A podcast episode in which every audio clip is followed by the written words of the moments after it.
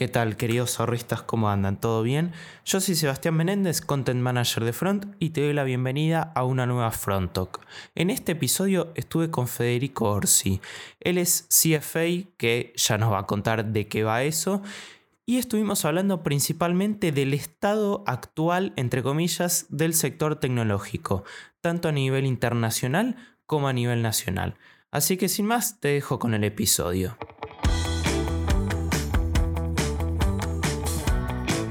¿Qué tal, Fede? ¿Cómo estás? Hola, Seba. ¿Cómo estás? Un gusto estar acá con vos hoy. Todo tranqui, todo tranqui. Me alegro que así sea.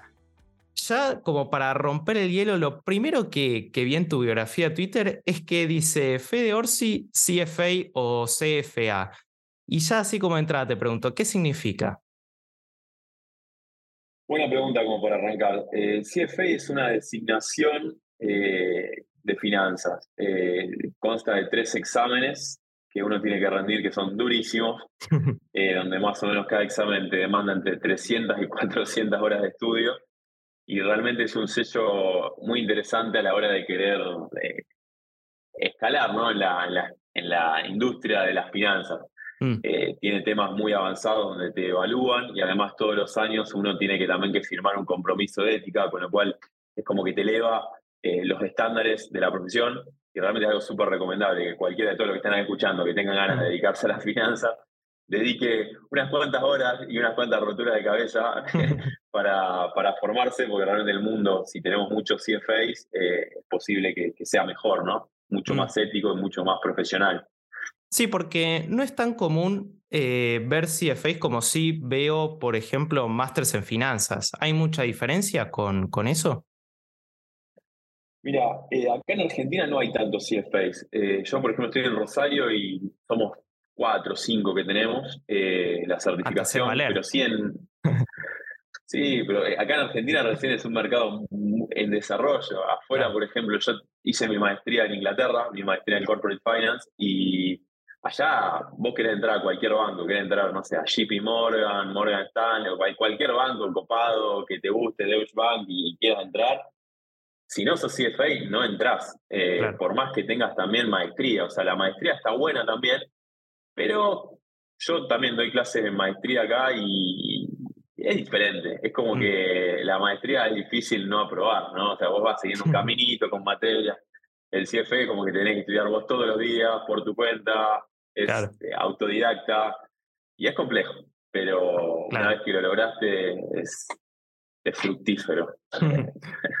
Y otra cosa que también veo mucho en tu perfil, y ya como para entrarnos en el episodio, es que publicas bastante contenido respecto al ambiente tecnológico en general. Entonces, como una de las primeras preguntas que me surgió es, eh, ¿cómo están las Big Tech hoy? O sea, ¿cuáles son? Porque viste que también hace poquito circuló un meme que estaba, ponele, eh, presentando resultados y como que Apple estaba como sosteniendo el mundo. Entonces, también te quería preguntar un poco eh, qué significaba ese meme y, bueno, y en relación a las big, Tech en general. Sí, las, el, mundo hoy está raro, ¿no? Mm. Eh, ya desde lo vamos. Eh, estos últimos meses fueron meses muy convulsionados, ya sea desde la Fed, tratando de dominar la inflación de Estados Unidos, que por suerte ahora está empezando a bajar un poquito. Esta semana hubo anuncio de inflación y bajó eh, al 4, entonces estamos viendo qué pasa si sigue subiendo la tasa, ¿no? Con caídas de bancos, ¿no? Como el Silicon Valley, como el Silvergate. Mm. Eh, la verdad que fue un año atípico y raro. Y, se produjo algo que a mí entender también fue raro, ¿no? Que fue que todas las tecnológicas volaron. Eh, las Big Tech hoy del momento, las más conocidas o las más grandes o más valiosas del mundo, tenemos obviamente a Apple, Microsoft, que son empresas que valen más de 2 trillones de dólares. Mm. ¿Qué son 2 trillones de dólares? Una, muchos ceros. Imagínate, el PIB argentino son 400 billones, 500, y esta empresa vale tres veces más, perdón, 6 veces más que Argentina, ¿no? Mm. Eh, y después tenés, obviamente, Google, Amazon, Tesla, Facebook, obviamente que siguen, que estas son todas súper tecnológicas. Y se dio un fenómeno muy particular que este año todas estas empresas volaron. Eh, se convirtieron, a mi entender, como refugio de valor. el mundo, por más que se esté despedazando y haya mucha inflación y haya una guerra, si vos te fijás, el, por ejemplo, el, S&P 500, ¿viste? que es el índice de Estados Unidos. Sí. Te fijás el tablerito y están todas rojas. De las 500 empresas, las 490 están rojas. Y esas 10 empresas que son las que más, eh, las tecnológicas más famosas, están todas volando. O sea, todas tienen retorno de un 20, 30% en todo lo que va del 2023, lo cual es mm. muy raro. Yo creo que pasó eso, ¿no? Que la gente se quiso empezar a refugiar en, las famosas, en las innovadoras, en las conocidas, cuando más allá todo el resto de las otras compañías que componen el mercado, la verdad que no le está yendo para nada bien. Mm. Bueno, eso también te quería preguntar, porque me acuerdo que en mayo encontré un tuit tuyo que decías esto, que ya las más grandes se volvieron un refugio de valor. Eh, y esto, digamos, eh, ¿es raro, es común ver que por ahí el mercado se empezó a concentrar, entre comillas, en solo esas grandes tecnológicas? ¿Por qué crees que pasó algo así? Yo creo que es algo, un fenómeno raro, ¿no? O sea, uno como que, uno en realidad cuando evalúa empresas o quiere comprar una compañía, en realidad tenés que tratar de ver los fundamentals del negocio, ¿no? Y tratar mm. de ver cuál es la potencialidad del negocio a largo plazo, eh, de viabilidad, de existencia, de crecimiento. Y la verdad que todas estas compañías que son las tecnológicas generalmente nunca han sido empresas value, o sea, siempre han sido empresas growth, como las conocemos. O sea, son empresas que están caras.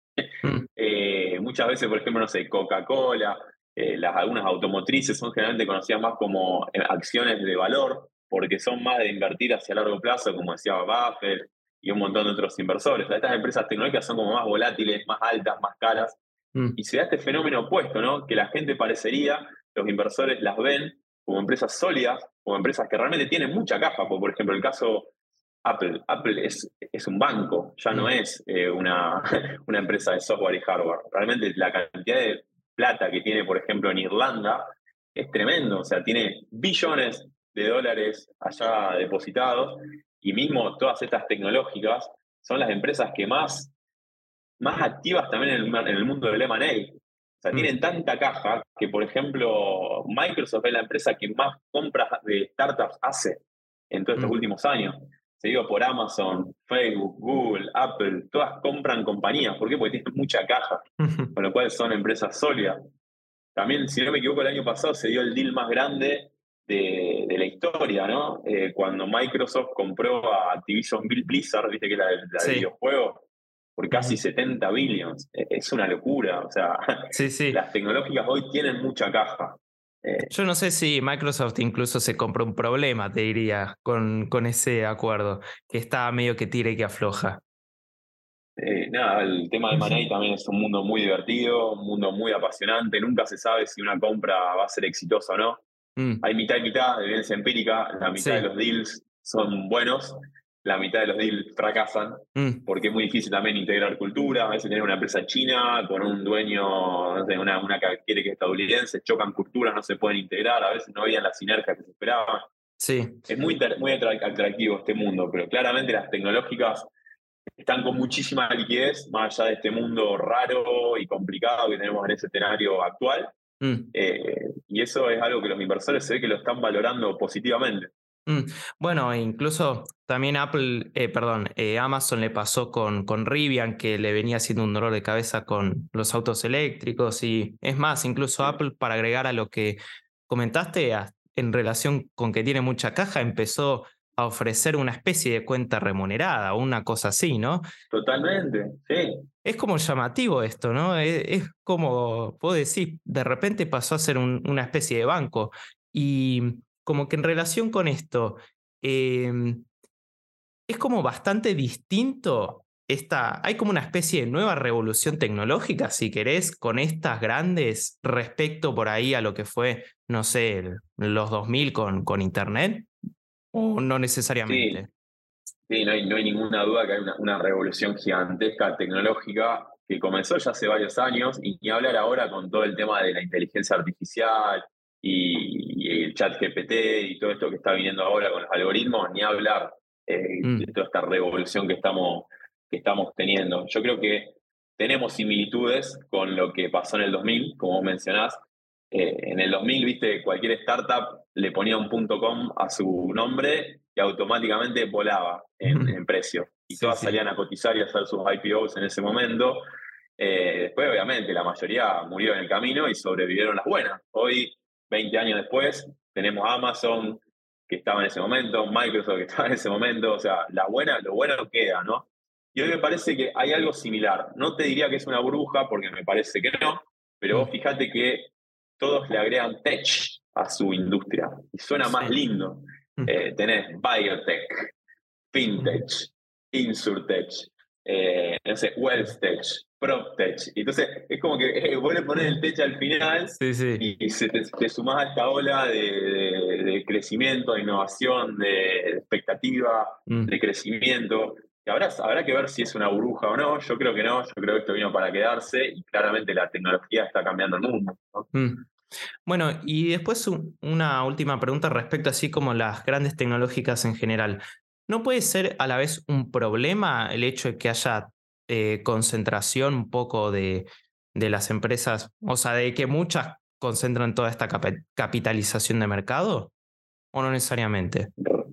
Recontra. En mi entender, siempre que hay concentración, no es bueno para la salud, ¿no? Por ejemplo, mm. también hay algunas estadísticas que dicen que, por ejemplo, hoy eh, hay otro índice que es el Nasdaq, ¿no? Que mide las empresas ¿viste? más innovadoras de Estados Unidos. Sí. Eh, el Nasdaq 100. Son 100 empresas de las tecnológicas y, son, hay solo 7 empresas que representan más del 50% del valor.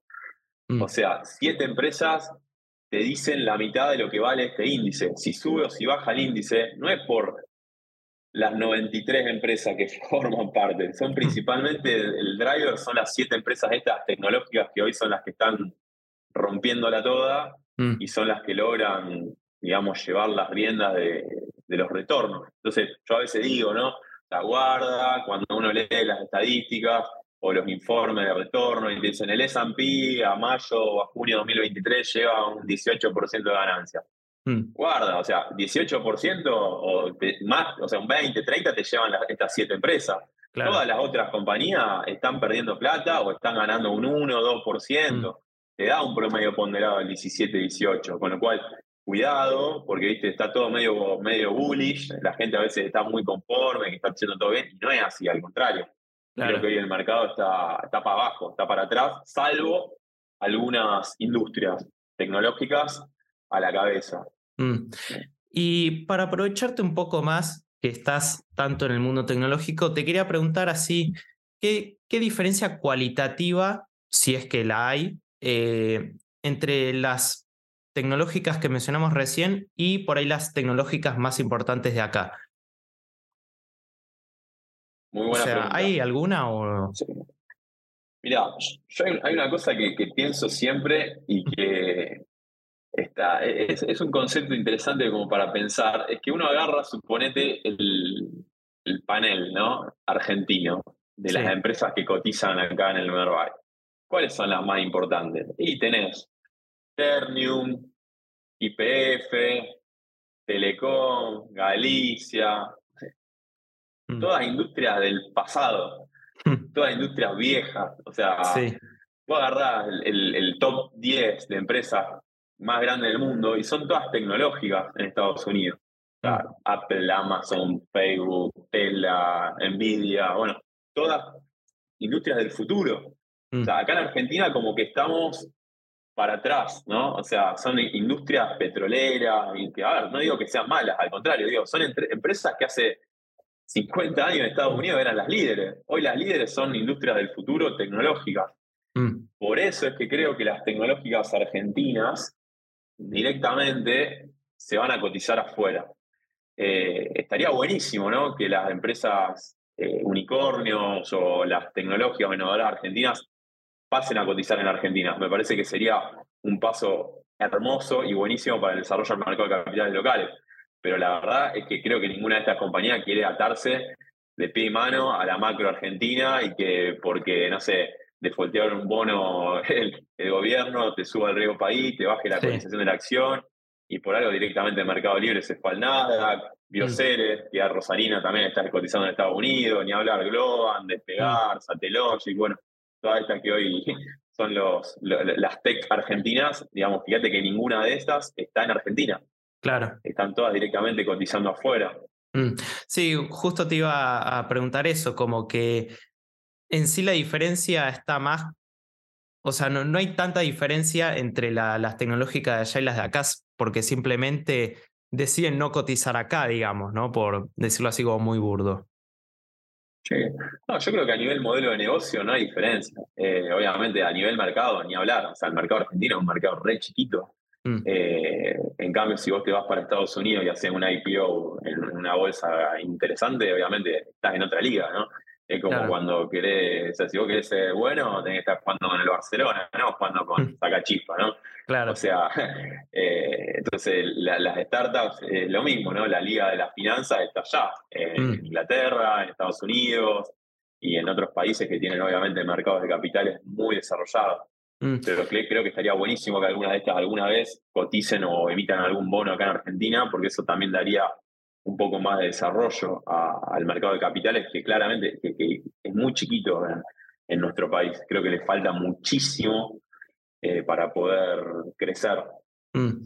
Y bueno, una preguntita más conceptual que mencionaste recién. Eh, ¿Qué es una startup? O sea, ¿hay alguna diferencia con... había otro término que también se les dice a ciertas empresas, pero no me lo acuerdo. Así que nada, voy como por la definición, tipo, ¿qué es una startup? Una startup generalmente es un emprendimiento que tiene ya, por, por ya el hecho de decirlo en inglés, te da cuenta de que tiene otro enfoque, ¿no? Eh, sí, sí, digo, no sé, un emprendimiento. Un emprendimiento puede ser cualquier cosa, ¿no? Un, mm. kiosco, un restaurante, todo eso son emprendimientos, son proyectos personales, está buenísimo. Una mm. startup como que tiene una, una mirada mucho más innovadora, una mirada mucho más, un crecimiento exponencial, tiene también una mirada de, de, internacionalizar tu modelo de negocio, no quedarte solamente en tu barrio, en tu ciudad o en tu país, sino mm. tenés ganas de, crecer, ¿no? de irte por Brasil, por Latinoamérica, por Estados Unidos, por China. Eh, una startup es eso, ¿no? Son gente loca, emprendedores que tienen ganas de llevar adelante un negocio, una idea. Eh, y obviamente, si es tecnológica, eh, tiene mucho más potencialidad en este mundo. Ahí los inversores están muy ávidos de encontrar startups en la cual ponen, unos, ponen algo de plata, por algo surgen todos los fondos de venture capital, de private equity, los inversores ángeles que ponen unos mangos en, unos proyectos y buscan que ese proyecto la rompa toda y dentro de, no sé, 5 o 10 años sea el próximo Mercado Libre, sea el próximo Apple y multipliquen su inversión inicial por, no sé, 100 veces o 1000 veces. Claro. Y bueno, ya para ir como cerrando, para no robarte mucho más tiempo, o sea, eh, quería volver un poco a lo que estuvimos hablando. O sea, está como. O sea, ¿cómo definirías al sector tecnológico hoy? Digamos, porque así como muchos por ahí piensan refugio de valor, bueno, me voy a empresas por ahí un poco más defensivas, pero eh, parece que estas eh, tecnológicas más importantes parece que vinieron a sustituir un poco ese rol. O sea, ¿esto vos decís que puede ser una excepción o que puede en definitiva ser algo que empiece a pasar más, más seguido, digamos. Sí. Y en realidad uno va mirando la, la, performance de todas estas grandes tecnológicas desde hace un montón de años. Y la mm. verdad que esto vino para quedarse. Eh, o sea, todas estas empresas, estas cinco, las GAFAM, como se llaman, ¿no? Que son Google, Amazon, mm. Facebook, Apple y Microsoft, que son las cinco tecnológicas grandes. La vienen descosiendo desde hace muchos años. Eh, después está, nadie tiene la bola de cristal, es muy difícil predecir, especialmente en finanzas, que es todo aleatorio. Mm. Eh, nunca sabes qué va a pasar mañana. Yo personalmente pienso que están un poquito caras, ¿no? Eh, yo no sé si yo entraría hoy a comprarlo. Mm. A la larga, viste, todo tiende a la media, todo tiende a, a, reversionar, ¿no? A, un crecimiento, ¿no? Con lo cual, yo hoy me parece que no sería momento de entrar en alguna tecnológica. Me parece que hoy, si algo tiene un poquito de liquidez, entraría en alguna industria que está un poquito más eh, atrasada, un poquito más castigada, mm. porque obviamente el mundo hoy está castigado, hoy está mal, pero la idea es que dentro de uno o dos años empecemos otra vez a crecer, ¿no? Claro. Eh, con lo cual hoy me parece que la oportunidad está en comprar algo mucho más de, de oportunidad, mm. no tanto de, refugio. Claro. ¿Y qué conclusión? Entonces, podrías eh, tirar como con todo esto que vimos, que no, que no hayas dicho antes? Ah, yo creo que las tech vinieron a revolucionar el mundo. Eh, esto no es nada nuevo. Eh, la verdad que hoy cualquier proceso que nosotros estamos haciendo está atravesado por la tecnología. La tecnología, hay libros, ¿no? Hay un libro que está muy bueno de Peter Thiel que se llama From Zero to One, mm. que habla de que la tecnología te permite ir de uno, de cero a uno. o sea, te permite cambiar drásticamente modelos de negocio. Mm. Eh, ni hablar con todo lo que viene ahora con la inteligencia artificial, con la robótica, con los algoritmos. O sea, puede realmente revolucionar el mundo. Eh, y me parece que esto ya vino para quedarse y hasta con muchos desafíos y problemas, ¿no? O sea, un robot hasta tal vez puede llegar a reemplazar al humano en un montón de cosas. Claro. Eh, pero que está, está la revolución. hay que adaptarse y tratar de, de subirse a la ola y obviamente crear proyectos e inversiones que, sean buenas. ¿no? Mm. Eh, mm. el mundo está, está muy, muy, muy divertido, eh, hay, muchos proyectos muy copados también. Y si a uno le gusta, ¿viste? uno se, pone, se pone a buscar, no sé, proyectos, startups que haya dando vueltas, y la verdad que hay un montón de cosas que están bárbaras. Claro. Eh, y realmente esto es una revolución, hay que ver qué pasa, nadie sabe, pero el, tramo del desarrollo es fuertísimo. Mm en todos estos últimos años, ni hablar. Y parece mismo que el, nivel de rapidez también en toda esta tecnología va a ser cada vez más rápido. Claro. Otra vez también leía un, me parece un gráfico que decía la cantidad de tiempo que tardó eh, ChatGPT en alcanzar ah, sí. 300 millones de usuarios. Creo que en un día. Eh, sí, sí. Vos te pones a fijar las otras tecnologías, iban tardando cada vez más. sí, sí, sí. Mi Instagram tardó mucho más. Y vos decís, qué locura. Tal cual, tal cual. Bueno, no por nada el mismo Warren en su momento eh, invirtió en Apple. Algo también había visto y eso que por ahí no entró cuando estaba hiper barata, ¿no? Sí. No, ni hablar. No, estas son empresas obviamente sólidas, ¿no? Eh, tienen mucha caja, pero obviamente tienen en su ADN la innovación. Claro. Apple, por ejemplo, ahora es la empresa más en, rankings, viste, que salen de las BCG, viste, las consultoras, Apple lidera siempre la, innovación. Mm. Y, pero bueno, nada, eso, ninguna se puede quedar en los laureles. O sea, las tecnológicas mismas tienen que innovar constantemente. Y mismo, como decías vos también hace un ratito, todas las empresas tradicionales también tienen que innovar. Por ejemplo, no sé, Starbucks también. Starbucks no es una de café, es también una fintech, sí que se llama, también tiene su programa de recompensa y te da también cripto, puedes pagar con cripto. Entonces, fíjate mm. cómo también modelos de negocio más tradicionales también están metiendo la parte tecnológica adentro. Claro. Eh, hoy no, no te puedes quedar, si no, eh, estás al horno. Impecable, Fede. La verdad me quedaría hablando mucho más tiempo, así que bueno, te súper agradezco por estar acá. Gracias, Eva. Gracias, gracias por el tiempo y cuando, cuando gustes, cuando gustes seguimos discutiendo todos estos temas que son súper Dale, muchas gracias. Nos vemos en el próximo. Gracias por quedarte hasta el final del episodio.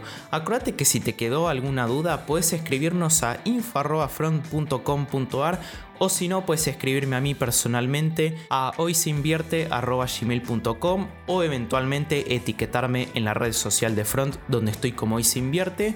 Y si este episodio te gustó y en la plataforma donde nos escuchás te permite dejar una calificación, no dudes en dejarnos las 5 estrellas, activar la campanita y seguirnos para cuando se lance un próximo episodio. Gracias por acompañarnos en este reto de lograr la comunidad de ahorristas más grande de Latinoamérica. Nos vemos en un próximo episodio.